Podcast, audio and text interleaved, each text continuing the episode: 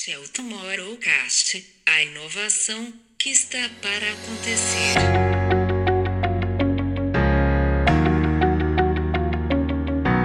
Primeiro, o fato de ser mulher, como eu disse para vocês, assim, eu, eu, sempre falo ah, que foi fluido. No primeiro momento, nem tanto. Eu senti um pouco assim o baque do mercado daqui. Eu, eu senti na pele muitas vezes essa, esse preconceito mesmo de ser mulher. Das conversas que a gente teve, inclusive antes da curadoria, foi justamente essa. Eu acho que o festival ele tem que ter mais mulheres, é um festival que tem que ter mais negros, é um festival que tem que ter pessoas mais da, da comunidade LGBTQIA+.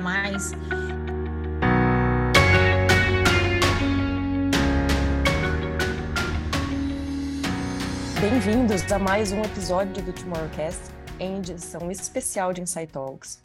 Hoje, com uma convidada muito, muito querida, Andressa Martins, que é responsável, é uma super líder aí do Festival Mundial de Publicidade de Gramado, que veio aqui para contar um pouco para a gente de todas essas mudanças que o festival vem passando, vai passar. A gente tem, inclusive, a presença do Camilo no festival esse ano também para juntar forças e, e, levar um pouquinho do nosso é, da nossa presença para Gramado também. Mas a Andressa vai falar não só disso, vai falar de muita coisa, vai falar de muita coisa especial. E eu tenho muito orgulho de mais uma liderança feminina em festivais de inovação, criatividade, é, para a gente conversar aqui. Eu sou Camila Tabaque. Eu sou Camilo Barros. Eu sou João Batista. E eu sou Andressa Martins. Já vou me apresentando então para maravilhosa. Andressa, então a gente vai, a gente sempre tem uma brincadeira é, aqui que a gente a gente gosta de começar a conversa perguntando quem é a Andressa na fila do pão. É, bom, primeiramente, sim, eu quero agradecer pela oportunidade de estar aqui com vocês. Para mim é sempre um prazer estar conversando com o Camilo e agora com vocês. É, a gente já está um tempo aí nesse namoro e eu acho que, a, que esse momento é o momento ideal, assim, porque justamente para responder essa tua pergunta, né? É, o Festival Mundial de Publicidade de Gramado, eu trabalho nele há mais de 27 anos. E, na verdade, eu sempre procurei entender quem, quem eu era nesse cenário, né? apesar de estar inserida desde os meus 13 anos, é, eu sempre buscava encontrar qual era o meu papel ali dentro. Hoje eu sou CEO do evento. Né? Essa transição acabou acontecendo em 2020, em meio à pandemia. É, o festival foi criado pelo meu tio, né, que fundou o evento e veio nessa liderança aí até 2020. E foi justamente isso que, que eu me questionava bem pouco tempo atrás, né? Qual seria a importância do papel de um CEO dentro de um evento como esse e principalmente numa retomada, né? Então hoje eu me vejo é, sim, tem um título, sou CEO, mas também tem uma outra característica que pode ser associada à minha pessoa, que é uma pessoa que tem um coliseu na mão, né? E, um, e quando, quando eu fui chamada lá em 2020 para, enfim, para que ocorresse essa transição aí da minha liderança, é, foi exatamente esse arquétipo que me veio, assim, de alguém levantando um coliseu, né? transformando ele, tra transformando um patrimônio histórico em algo inovador. Então, além de tudo, é primeiro que é uma, um grande desafio. Andressa na fila do pão é alguém com um grande desafio e com uma de uma grande retomada, né? Que é isso que a gente está fazendo nesse momento. Andressa, e aí então acho que vamos começar você falando sobre isso, né? É, e a gente a gente tem um histórico de que o festival volta depois de cinco anos, né, da sua última edição. E, e logo nessa primeira comunicação, vocês já falaram que é o fim da publicidade, né, da forma que conhecemos, que o mercado mudou e agora vai conhecer as principais mentes responsáveis por essa transformação. O que, que ocasionou essa, essa mudança? É, como é que vocês estão vendo essa entrada nesse novo cenário? Uma das questões que eh, eu vinha falando agora há pouco, numa entrevista que eu acabei de participar aqui numa rádio, estou em Gramado nesse momento, é, que antigamente o festival, ao longo dos seus 40 anos, sempre teve a participação, apoio, patrocínio de veículos, grandes veículos, né? E antigamente era a TV, então para a gente é, eles ainda continuam sendo muito bem-vindos, mas eu já não sinto mais que hoje eles são o principal meio que nos de comunicação, né? Então antes quando a gente olhava assim, poxa, é, Rede Globo, SBT, Record, Band, é, participam do festival, patrocinam o festival.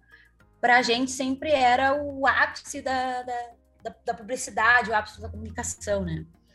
É, hoje não, hoje eles participam disso, mas não como protagonistas, né? Hoje a gente tem outras marcas aí que estão chegando, hoje a gente fala muito mais com streaming e enfim, as redes sociais, a gente fala com Meta, Twitter, Twitch, é, que hoje tomaram essa frente, né? Então, eu acho que a principal mudança que eu vejo, olhando para festival mesmo, né? É essa. É claro que é muito, principalmente assim, no, no tradicionalismo da minha família, é, pô, a gente está aí, que a gente entra na casa das pessoas, a gente entra no celular das pessoas o tempo inteiro falando do festival pelas redes, mas quando chega um comercial na, na Globo aqui pra gente, a gente. Ah, eu vi o festival na Globo. Então, é, isso é meio assim, eu, eu sinto muito isso, assim, de que ainda existe uma pegada desse tradicionalismo, ao mesmo tempo que a, a comunicação não está no tradicionalismo, e sim nesse, nesse meio digital. Então, essa existe, para mim, existe um pouco desse equilíbrio, apesar que quando eu olho, eu vejo que a comunicação está muito mais do outro lado, né, nesse lado novo aí, do que propriamente dito no lado tradicional. Muito bacana, Andressa. A gente tem, e a gente acredita muito nisso, porque a gente tem discutido bastante aqui no, no Tomorrowcast sobre esse futuro da, da publicidade, né? E como a Camila falou, a gente pegou muito ali na, na forma que vocês têm se divulgado, na forma que vocês têm levado aí a, a, a comunicação mesmo do festival, trazendo que, que é um marco de mudança, né? Que tem esse olhar de que a publicidade, como ela veio e como ela chegou até aqui, precisa de uma, de uma mudança. E a gente é muito. Tanto a gente é positivo nessa, nessa conversa, como a gente tem sido proponente dessa, dessas mudanças e a gente tem discutido bastante aqui. É, alguns gostam, outros não, mas a gente tem discutido bastante aqui. A gente pegou ali logo na, na sequência aqui das nossas coberturas de, de Cane, a gente trouxe ali uma discussão que ali para uma matéria da Week que o futuro da publicidade não estava mais na Riviera Francesa, e sim no que estava acontecendo, por exemplo, na Vidcon, com a Creator Economy e tudo. E a gente vê isso muito presente ali no conteúdo do, do festival, né? Na hora que a gente vê os nomes, vê as pessoas, vê aquilo que vocês estão constituindo como conteúdo do, do festival. O que, que a gente pode esperar do conteúdo do evento e, e qual é a perspectiva de impacto dessas conversas que vão acontecer durante o festival, não só na indústria, né, mas acho aí na comunidade como um todo, assim, o que tem levado vocês a, a escolher essas pessoas? Então, o primeiro movimento que foi feito no festival nessa edição foi, foi o contrário. O festival a gente sempre colocava ele na rua, a gente anunciava ele e, e esse planejamento era feito sempre com um ano de antecedência. É, em função dessa retomada, aí a gente teve dois meses para colocar o carro na rua. E o primeiro movimento que a gente fez foi, primeiro, né, passou por algumas pesquisas internas, até para entender essas mudanças do mercado, né, qual, qual era a necessidade do, do, nosso público. E até mesmo entender o nosso público, porque o público de hoje não é o mesmo de cinco anos atrás, né? A gente ficou aí nesse. A gente teve esse gap aí de cinco anos no, no Brasil e, e quatro no exterior. Então a gente precisou fazer esse movimento interno aqui de, de entender qual é o cenário que hoje a gente está inserido. E o segundo movimento, que foi algo muito legal também, foi que a gente chamou uma curadoria, né? Que tem, tem o Luiz Gustavo Passetti, que é uma pessoa que eu sempre gosto de, de exaltar, porque é uma pessoa que eu admiro muito, é um amigo querido. É, chamamos a Amy Field, que é uma agência de marketing de influência em São Paulo, e o Léo Moura, que é um especialista de branded content. Então a gente chamou essas três pessoas aí para que eles pudessem nos ajudar nessa construção, né? E, e essa construção é o resultado hoje do nosso lineup. Então aí a gente está falando aí do, de representatividade na publicidade, trazendo essas novas narrativas, é, campanha de multicanais, cultura de cancelamento. A gente está falando sobre games, é, influenciadores. Eu, eu acho que o conteúdo desse line-up desse festival, de todos que eu já participei ao longo dos meus 27 anos trabalhando no evento, para mim é o melhor, melhor line-up e, e melhor conteúdo de todos os tempos justamente por isso, porque hoje a gente trabalha essas três trilhas e elas são muito diversificadas. E ao mesmo tempo que elas são diversificadas, elas falam muito com a realidade e com o cenário atual do mercado. Então isso é que é o mais bacana, assim, quando a gente começou a falar sobre influência, meu Deus, né? Hoje em dia a gente está trazendo aí grandes influenciadores, além das pessoas que estão por trás disso, né? Marcas que entendem hoje o, o potencial disso. Depois a gente foi passando por games, metaverso, é, realidade ampliada. Então, para mim é bem surpreendente, assim, ao mesmo tempo desafiador poder estar tá falando com esse público, com esse mercado e com essas marcas. Mas eu acho que o de mais, mais interessante, assim, é poder enxergar é, isso como um todo e ver que no final das contas todos esses, todos esses conteúdos eles se conversam, né? Porque um está atrelado ao outro. Então é, é muito legal, assim, é, é, desafiador. Eu acho que a palavra desse festival é justamente essa, né? É um desafio.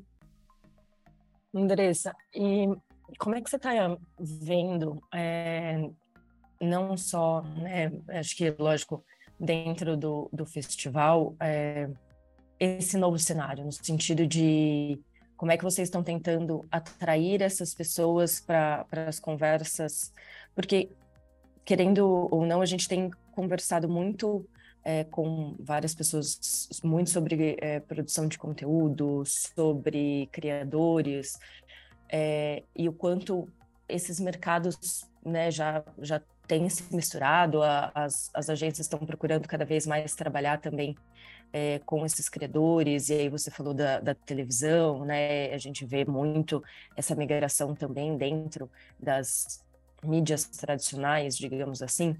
É, mas eu acho que o festival é uma oportunidade para essas pessoas sentarem na mesma mesa, sabe? Para essas pessoas é, interagirem, não como é, clientes, fornecedores e contratantes, mas é, a construção de talvez um mercado é, comum, né? Talvez um, um, mercado que se converse mais. É, como é que vocês estão imaginando que isso, qual que é o papel né, do, do festival e, e, como que isso pode acontecer? Como é que o festival incentiva é, essa conversa aqui no Brasil? O festival ele teve sempre como grande ativo, né, o nosso o forte do festival uh, sempre foi, foi o conteúdo, né? Hoje a gente trabalhava em três pilares, uh, que era o propriamente conteúdo, é, a premiação de, de agências, né, de peças e campanhas, e também a feira da comunicação, né, que hoje ela está muito mais para uma feira de. A, o planejamento dela está muito mais para uma feira de inovação. Mas o conteúdo realmente sempre foi o nosso forte. E por quê?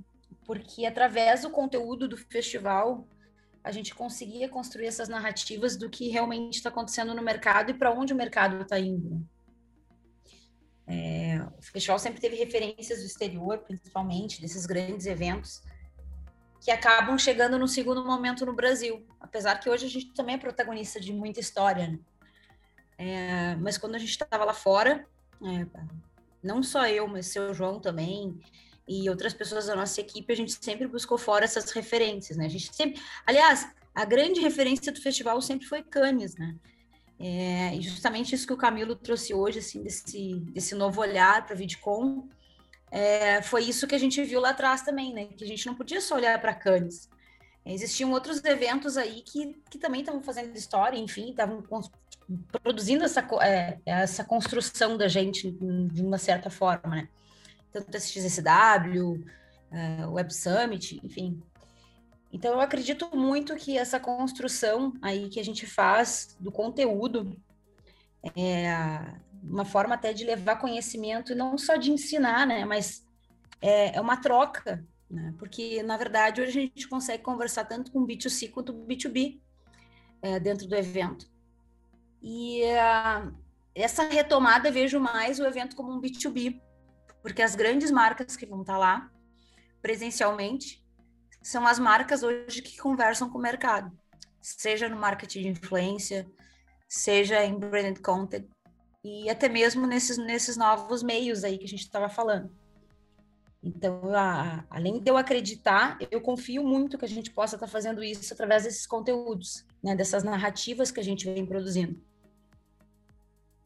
E uma das coisas também que é interessante no, no, nesse, nessa pegada desse, dessa retomada é que o prêmio ele vai acabar não acontecendo no formato tradicional, porque a gente sentiu a necessidade de, de dar voz a um movimento que, uh, na verdade, a gente não vai estar tá dando voz, né? A gente vai estar tá amplificando essa voz, né?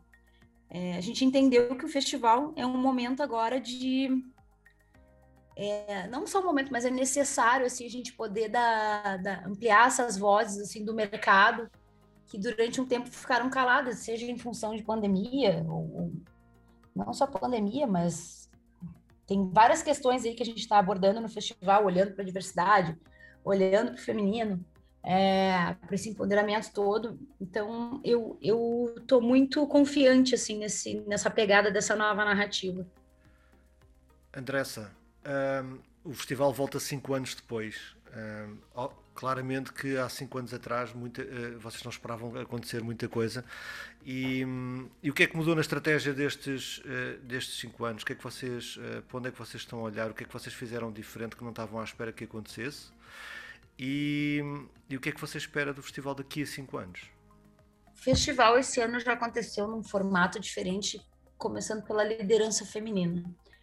A gente veio aí de mais de 40 anos de uma liderança masculina, e não só de uma liderança, mas tanto homenagens, uh, os presidentes da, uh, institucionais de cada edição sempre foram homens, patronos sempre foram homens, então a liderança sempre foi masculina.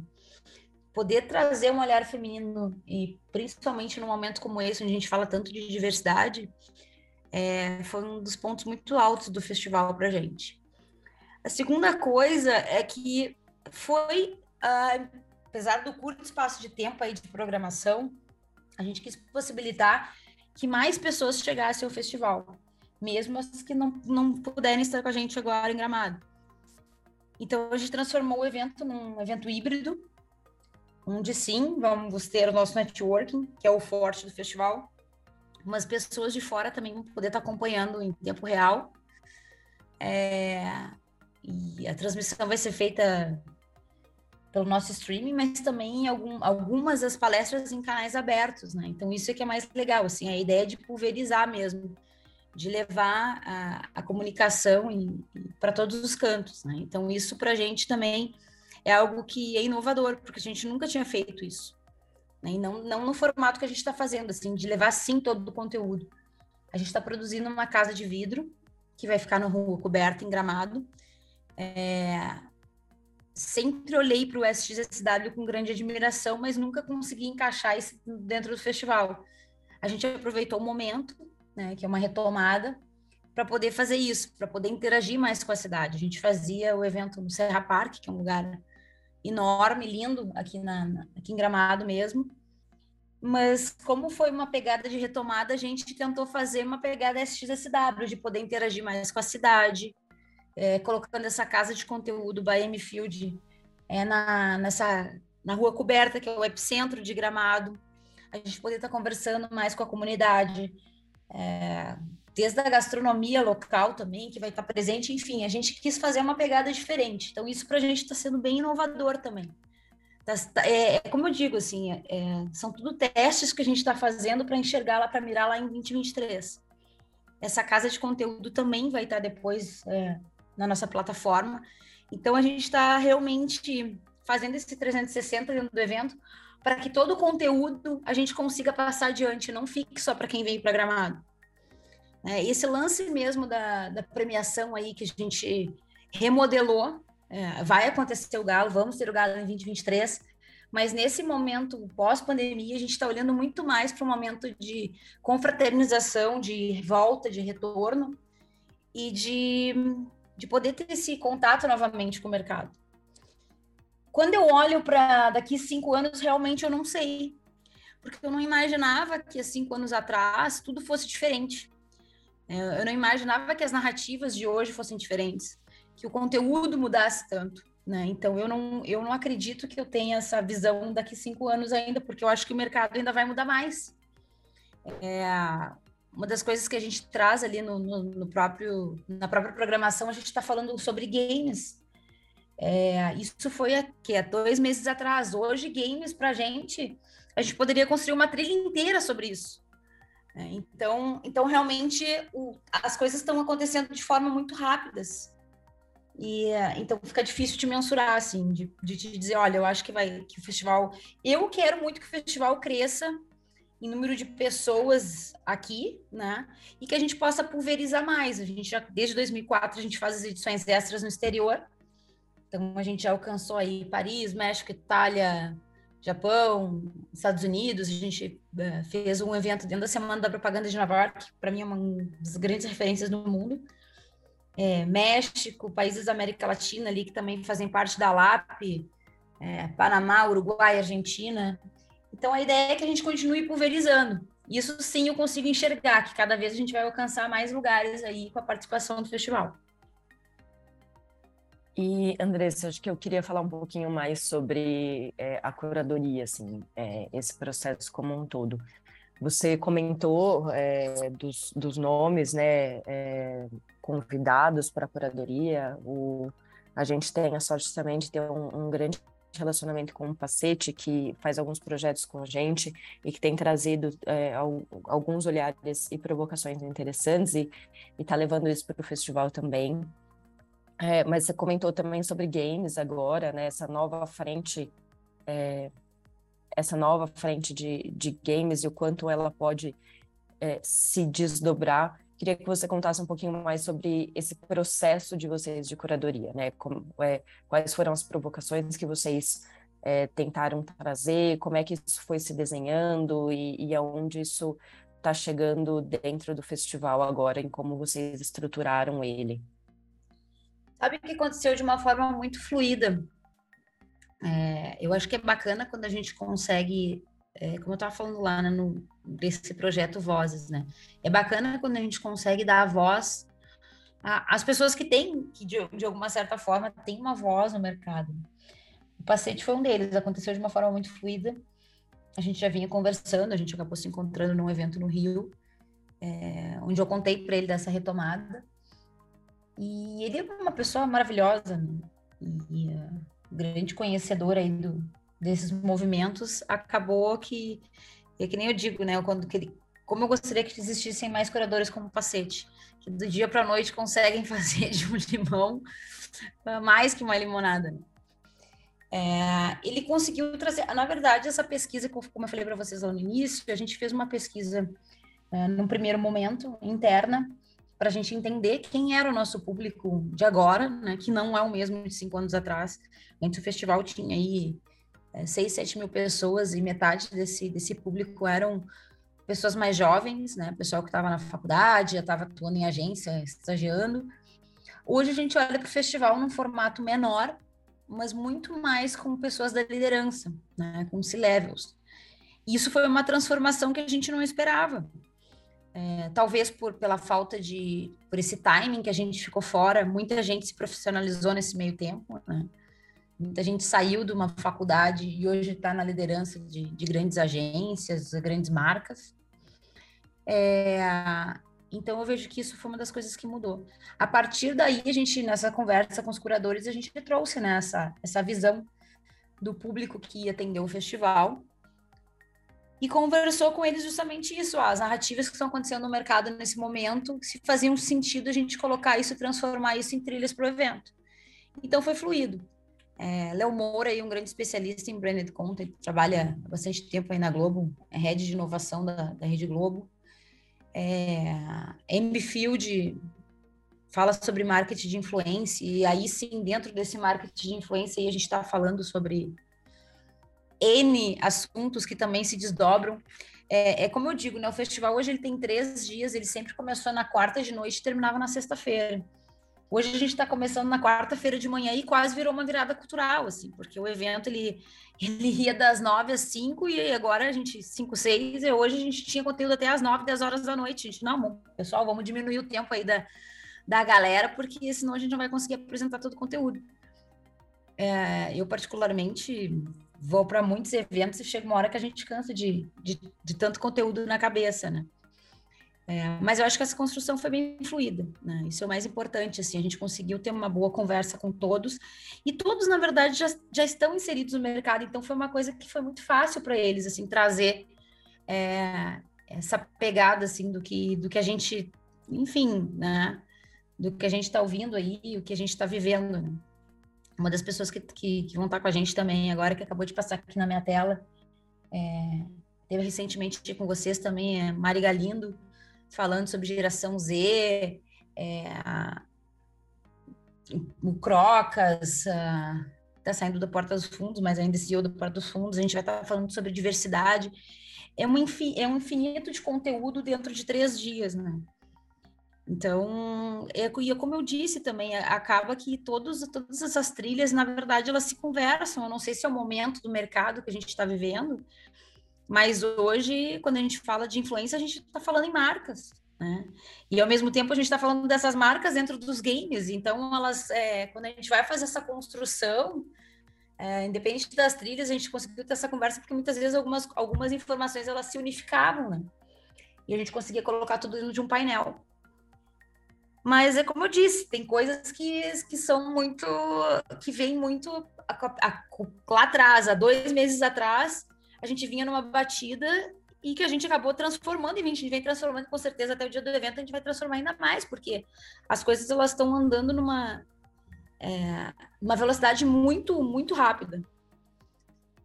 E, enfim, tô, tô feliz, assim, eu, eu olho para cá, assim, para responder isso para vocês, e eu fico muito orgulhosa, assim, de enxergar o quanto esses curadores conseguiram, uh, como é que eu posso dizer, não vou dizer refazer a essência do festival, mas uh, colaborar para essa nova construção.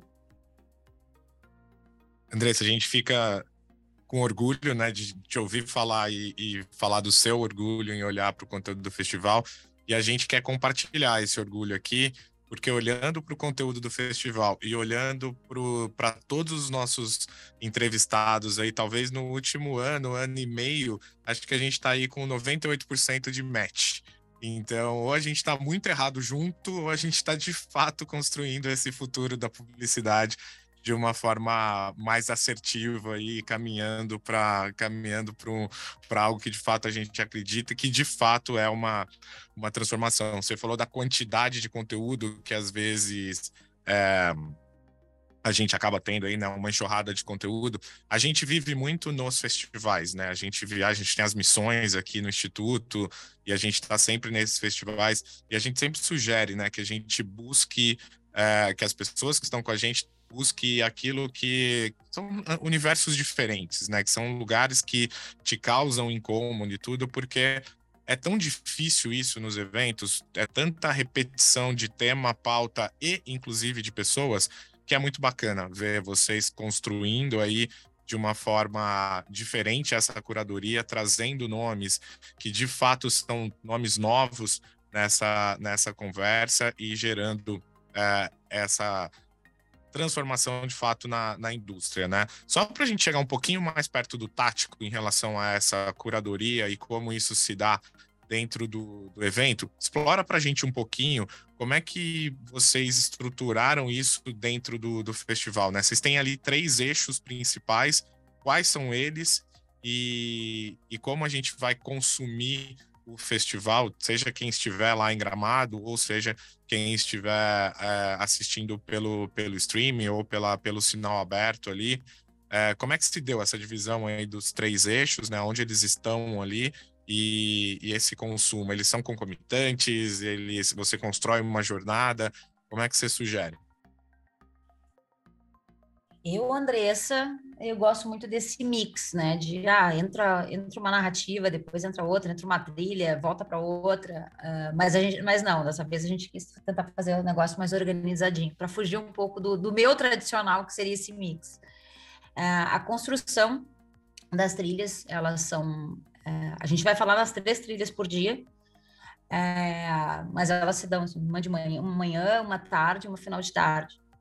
Então, elas, uh, apesar de, como eu falei, alguns assuntos se conversarem, é, a gente preferiu fazer desse, dessa forma até para organizar melhor os palestrantes, né? É, falando bem de uma forma operacional. Né? Eu, quando comecei a jogar isso, e, e é engraçado tu tá questionando isso, porque quando eu olho, eu penso quanto tempo a gente perdeu, ganhou, né? Mas uh, quanto tempo a gente usou do nosso dia para trabalhar em cima da programação, que parecia algo tão, tão simples, né? É, mas não, foi, a gente houve sim essa preocupação da, de trazer as narrativas de uma forma uh, mais organizada, para que as pessoas de fora, principalmente, pudessem estar assistindo. Porque é engraçado, quem está dentro do evento, tudo flui, né? tudo é muito natural, é natural entrar novas, novas fronteiras da experiência e entrar ao mesmo tempo a influência ou o conteúdo de marca. Mas para quem está fora, não. Então a gente, a gente fez essa construção justamente nesse formato. É, nos três dias vão acontecer as três trilhas, mas elas acontecem em diferentes momentos. Né? Então, quem, estiver lá assistindo conteúdo de marca, conteúdo de marca, é, depois a gente vai para o marketing de influência e depois a gente fala sobre as novas fronteiras da experiência. Então, é, foi, foi assim que foi feita a construção. É, a gente teve, a gente prezou muito é, pelo lance da curadoria, justamente para que não houvessem essas repetições. Tanto é que quando a gente olhava lá para o conteúdo da, da, de marketing de influência, ou do da próprio conteúdo de marca com novas fronteiras de experiência, teve muitos, muitos assuntos ali que eles acabavam se conversando. E então a gente chamou os dois curadores, sentamos e ó, vamos, vamos decidir, vamos fazer um painel único aqui para que a gente possa unificar, é, para que a gente possa fazer essa construção juntos. Então, assim, foi, foi muito fluido, realmente aconteceu de uma forma muito legal.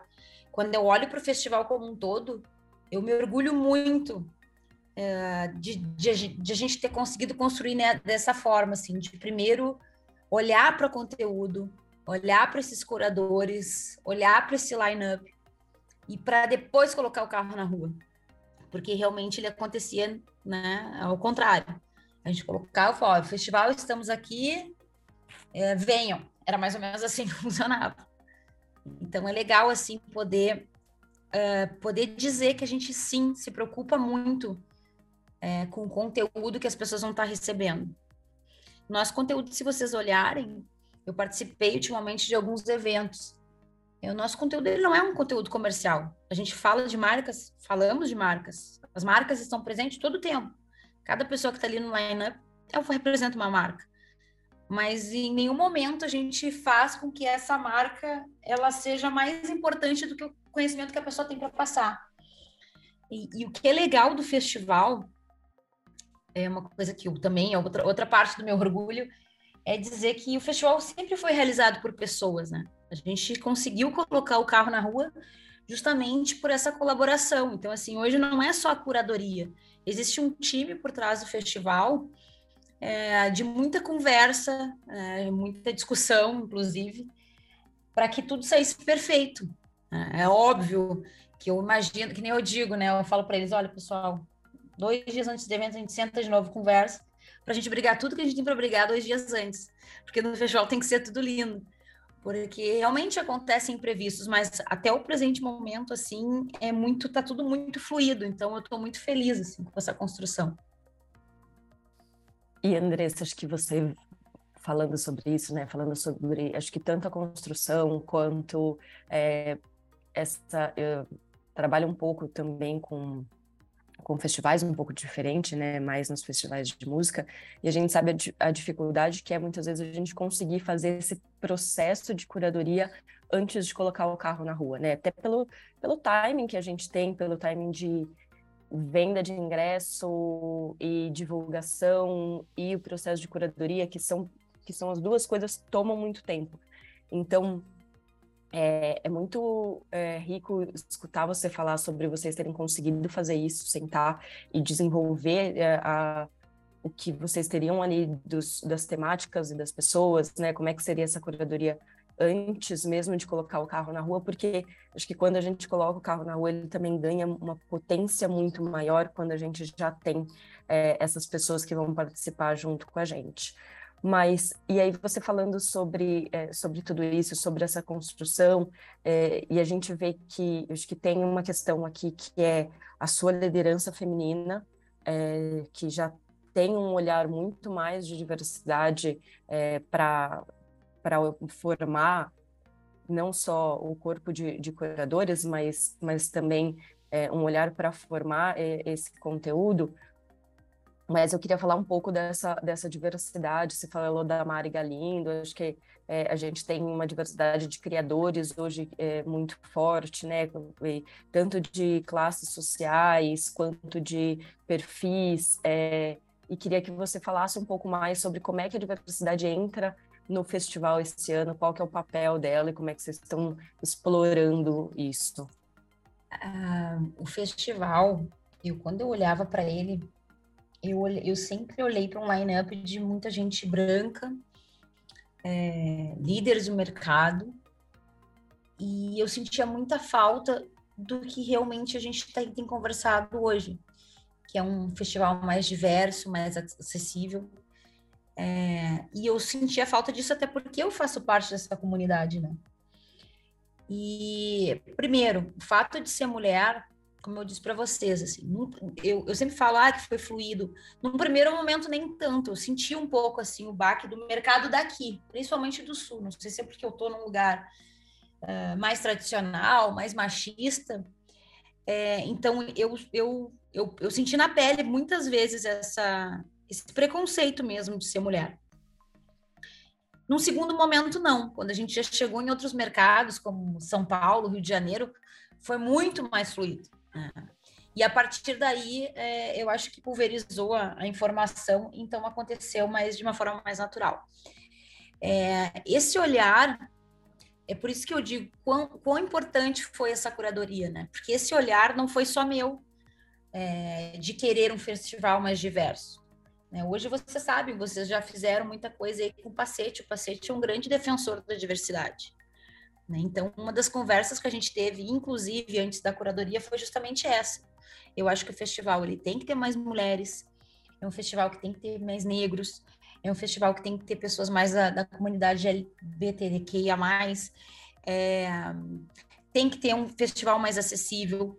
É, a gente fala em, tanto em acessibilidade, mas onde está a acessibilidade nos eventos? É, quando começou a pandemia, e eu achava super legal olhar aqueles uh, shows no YouTube, onde até mesmo nos shows tinha lá a galera da acessibilidade, né, na, na, linguagem dos surdos lá, eu achava aquilo máximo.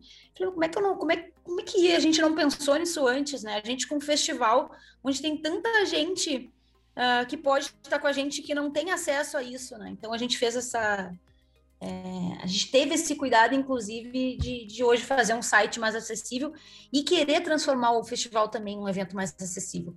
É claro que, como eu venho falando, a gente está numa retomada, a gente não vai conseguir colocar em prática do dia para a noite tudo que a gente tem vontade de fazer.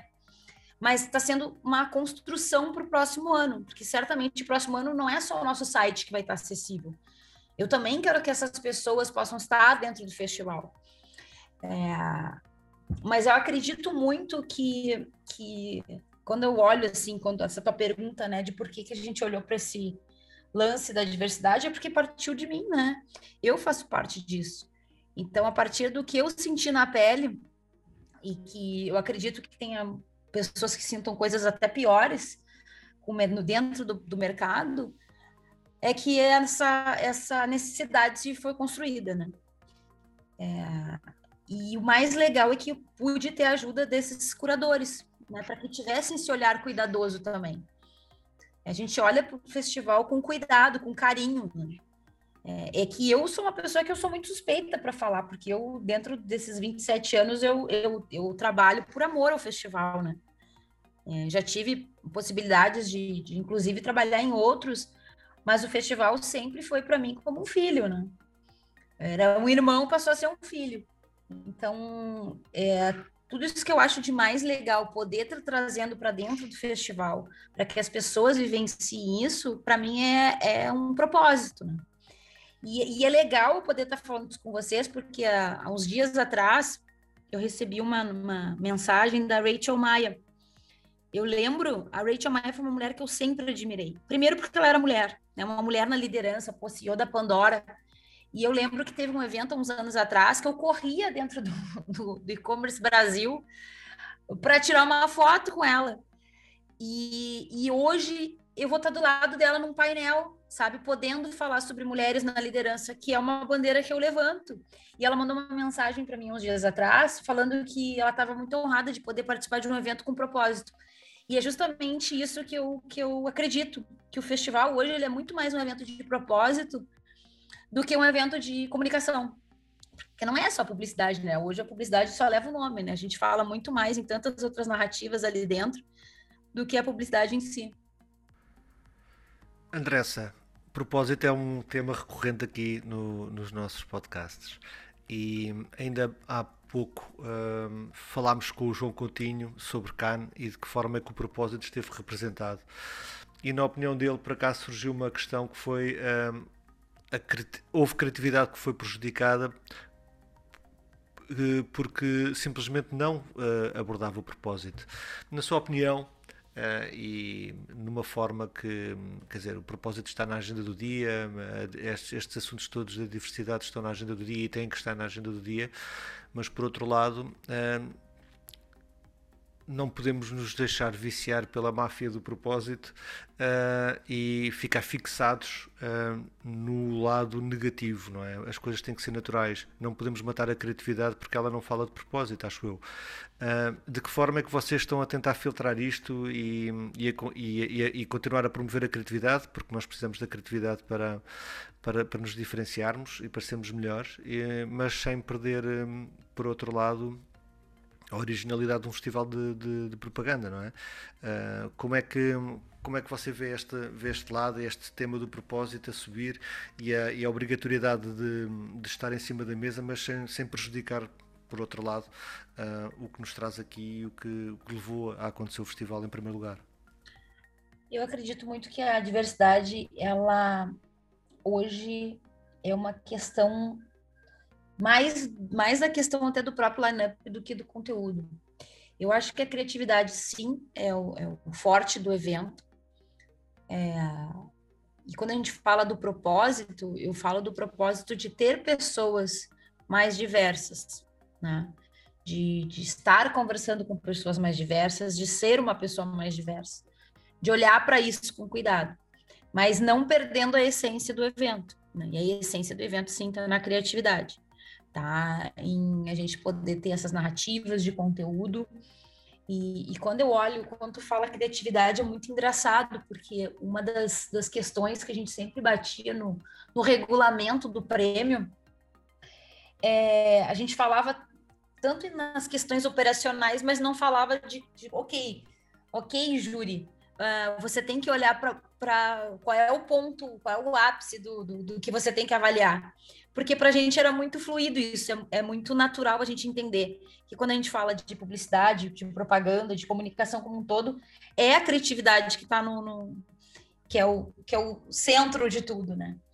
Então, eu quando eu falo assim da gente estar tá com essa com essa pegada mais diversa, é, é mais no sentido de estar com pessoas diversas, mas sempre visando a criatividade. Porque eu acho que isso é meio visceral dentro do evento, né?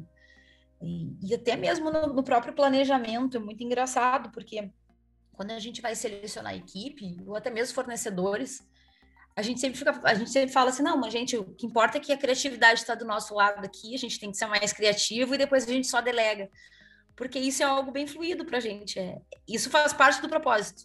Né? A criatividade faz parte do propósito é, na verdade, é uma característica que a gente já, já tem e é o que a gente busca sempre, assim, manter isso. É, quando eu falei lá atrás de, de que a gente vinha de uma pegada muito tradicional, a criatividade não é tradicional. mas para a gente é tradicional ter a criatividade dentro do nosso meio, né? Então, isso a gente mantém, né? É como se fosse uma, uma linha indiscutível dentro do evento. É, a gente costuma dizer aqui bastante, como o João falou, quando a gente fala de propósito, propósito criatividade, ela não tem, não se dissocia, né? Acho que é muito mais essa questão de que como um utiliza o outro, e acho que esse é o grande desafio que a gente tem, porque são ferramentas aí necessárias para esses futuros. Para a gente caminhar aqui para o final, Andressa, você comentou sobre vozes e agora a gente falou bastante sobre propósito e diversidade, né? Mas só comentando um pouquinho mais ali, explorando um pouquinho mais, você buscou essa colaboração ali com o Papel e Caneta, né? Com o time ali da, da Flag para criar o Vozes e tem essa questão da, da homenagem ali a essas pessoas que têm trazido tanto os movimentos independentes ali, mas essas ideias transformadoras. É, num tweet assim, conta pra gente do Vozes. Então, o Vozes é a nossa menina dos olhos, né? nossa, nossa menina dos olhos, eu nem sei mais como é que é essa expressão, mas foi uma coisa linda que aconteceu dentro do evento, né? Foi uma coisa muito linda. É, é como eu disse, o festival, ele sempre foi feito de pessoas. Qual foi o primeiro movimento que a gente fez? Chamar as pessoas que sempre tiveram no festival. O Martini foi um cara que eu conheço. Eu primeiro eu admiro também, pago pau demais para o Martini. Martini ele trabalhava com a gente no festival, fez ações dentro do festival. Quando a gente começou com a pegada de vamos fazer um evento em Paris, como será o julgamento? É, chamamos o Martini na época. O Martini trabalhava numa agência em Porto Alegre. Uh, e ele foi um cara que sempre colaborou demais com o evento. Esse primeiro movimento que a gente fez de, ó, vamos comunicar que estamos de volta. E uh, não foi só um comunicado de estamos de volta, e sim, pessoal, estamos de volta e precisamos de vocês para colocar de novo o festival na rua. É, então o Martini chegou né, com essa ideia de, olha, Andressa, tenho, faço parte de um, uh, de um grupo colaborativo que está presente em oito países, que é o o papel e caneta, eles são sensacionais, tem o André por trás disso.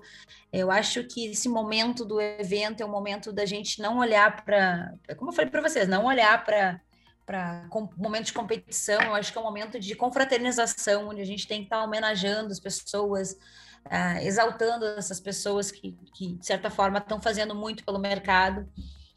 E a partir dali começou esse, esse namoro, né? Então foi um namoro, sim, do, da Flag, com papel e caneta, e o festival, para que a gente conseguisse fazer uma construção diferente, né? Não só um lance, só mais uma pegada de, de, de premiação. É, e a partir daí o papel e caneta assumiu isso. Né? Então, é, para mim foi, foi outro ponto gratificante do festival. Eu só tenho a agradecer, eu estou feliz demais. Mas foi um, um, ponto que a gente olhou assim, disse, meu Deus do céu, olha o que os caras estão fazendo, olha o que os caras estão construindo em 15 dias. Porque em 15 dias o, o site estava na rua, né? A gente teve aí um, um júri, acho que aproximadamente umas 20 pessoas. É, foi um julgamento de uma forma diferente, né? É, eles fizeram com que, por isso o nome de vozes, né? É, foi feito por meio, a seleção foi feita por meio de áudio, é, julgado por uma banca, né, que tinha pessoas ali como Bianca Guimarães, Ícaro Dória, né, é, então essas vozes foram enviadas para esse, esse pessoal para eles fazerem essa, essa curadoria, né, é, e foi um e, e, assim como o André sempre coloca, né, isso foi uma coisa muito íntima, né, porque as pessoas pudessem escutar a voz entender o propósito através da voz e não de uma imagem, né? A gente que fala tanto em diversidade. É, e o olhar foi mais para as pessoas mesmo, né? Para que a gente pudesse dar voz, né? A, a essas pessoas, né? E quando a gente olha para o festival, o festival não está dando voz, né? Porque essas vozes elas já existiam, né? Como eu disse, a gente quer ampli, ampliar essas vozes que, que chegaram através né, dessas, dessas, dessa seleção aí e, foi, e foram é, selecionadas seis pessoas né, em seis áreas diferentes. A gente está falando aí de novas lideranças, carreira, uh, projeto, plataforma, negócios, educação. Uh, ontem eles estavam gravando lá em São Paulo, inclusive, um vídeo, né, um manifesto para que a gente apresente isso no festival, como foi feito, uh, e, e, não só como foi feito, né, a experiência que eles viveram nesse momento dentro do papel e caneta. E o que é mais legal é que é a primeira vez que eles estão dentro de um festival brasileiro, né? Última participação deles agora foi em Cannes, então é legal assim ter poder ter esse olhar de pessoas tão importantes né, dentro do mercado que estão fazendo diferença. E quando a gente olha para Vozes, a gente olha para o daí para o propósito. Aí sim, isso é um propósito dentro do evento, assim, a gente conseguir fazer com que a gente possa, durante muitos e muitos anos, daqui cinco anos, que não sejam só seis vozes, sabe? Mas que sejam muito mais aí que fazem a diferença no mercado. Maravilhosa, Andressa. E aí agora, acho que infelizmente nosso papo chegando ao fim aqui. Conta pra gente como é que a gente participa do festival, onde é que já arruma seus ingressos, enfim, conta aí pra gente. Então, gente, o site está no ar, né? www.festivalgramado.com.br. É, no site não tá só como a gente pode se inscrever, mas também tá todo o, a programação que a gente vai estar tá vendo aí nesses três dias. É, as, eu, eu, sempre gosto de dizer que para as pessoas olharem o site, porque é o meu momento de orgulho, assim, de ver esse line-up incrível, com essas pessoas incríveis, poder tanta, ver tanta diversidade numa, num, não é nem numa foto só, né, mas num, é, num site só, né. É, eu realmente, assim, Estou muito feliz. Né? Convido a todos para participarem. A gente tem lá desde, desde degustação até, até ingressos VIPs, onde a gente pode estar conversando diretamente aí com esse line-up e estar tá fazendo parte, inseridos dentro do evento. É, mas principalmente, né, é, é a gente poder estar faz, tá fazendo essa construção juntos, né? Quanto mais pessoas participarem, mais pessoas vão entender é, o que a gente realmente está buscando com, isso, com, essa retomada. Então, quando a gente olha ali para o site do evento, a gente consegue ver tantas, tantas pessoas bacanas, assim, é, em, em, somente três dias de evento. E, um, e, quero agradecer vocês também, principalmente por esse espaço, porque é muito legal, assim, poder trazer a história do festival, né, e, e trazer essa construção, assim poder levar esses nomes da Vozes, né? O festival agora ele virou não só Vozes das homenagens lá de pessoas que estão impactando o mercado, né? E fazendo esse novo movimento, mas também de, de poder trazer o que a gente tem de melhor aí, que são as pessoas. Andressa, antes da gente fechar aqui, o nosso ouvinte, João Batista, de Lisboa, ele pergunta aqui se o streaming funciona em Portugal, para a gente poder divulgar aqui também para os nossos ouvintes do outro Com lado certeza. do oceano. Com certeza. O streaming, graças a Deus, ele nos possibilitou hoje estar em todos os cantos, né? E, e, a gente tem bastante gente de Portugal, isso que é o mais legal. Então, quanto mais puderem divulgar, quanto mais a gente puder estar inseridos aí nesse, nesse, nesse lado aí do mundo, é, é bacana até para que a gente possa construir, quem sabe, uma edição extra em Portugal, né, João? Exatamente, vamos eh, pensar nisso. Aliás, nós vamos ter agora um evento dia 21 de setembro que fala precisamente de better marketing e acho que com a, Associação Portuguesa de Anunciantes uh, e portanto uh, está na nossa agenda do dia fazer mais e melhor com quem quer fazer de forma diferente e transformar no fundo todos estes temas que vieram para aqui para esta conversa. Maravilha. Andressa, muito obrigado por estar liderando esse processo de transformação na indústria da, da publicidade. É, a gente acredita demais naquilo que você está construindo, porque, como a gente falou aqui, tem muita sinergia com aquilo que a gente acredita e aquilo que a gente tem feito. Então, os microfones aqui do Tomorrowcast e todos os projetos do Instituto falam sobre isso e vão ter sempre espaço aqui para essa conversa. Muito sucesso para você com o festival e para você nessa trajetória, né? Eu vou cometer uma inconfidência aqui para a gente fechar que essa mulher, além dela ser CEO do Festival Mundial de Publicidade de Gramado, neste momento, voltando depois de cinco anos, pandemia e tudo, ela resolveu que ela não ia só gerir o festival, ela também está grávida. Então imagina neste momento todo passar por todo esse processo de profissional, de mulher e tudo. Parabéns, Andressa. A gente fica muito orgulhoso de você. Ah, eu fico muito feliz de ouvir isso. Para mim é, é como eu digo, né? Eu tô, são dois filhos no mesmo momento, né? E um, são, são por isso que eu acho que eu estou tão feliz. Eu acho que poder fazer essa construção de, de ser mãe e, e, e, e tá parindo um filho, né? Ao mesmo tempo, ah, uma na barriga e outra fora, né? Então eu tô muito feliz, tô muito feliz mesmo, tô muito feliz com a gravidez, tô muito feliz do, do, do meu filho aí tá, tá tomando forma. E, e, mais feliz ainda de ter o apoio de vocês, assim, que para mim é tão importante, né? É, não, não só a distância, e o João tá em Portugal, mas tu tá mais próximo, né, Camilo? Camilo e Camila, né? Vocês estão aqui mais próximos, então é muito legal, assim, poder estar tá, tá mais próximos de vocês também, seja através da internet ou seja lá em Gramado.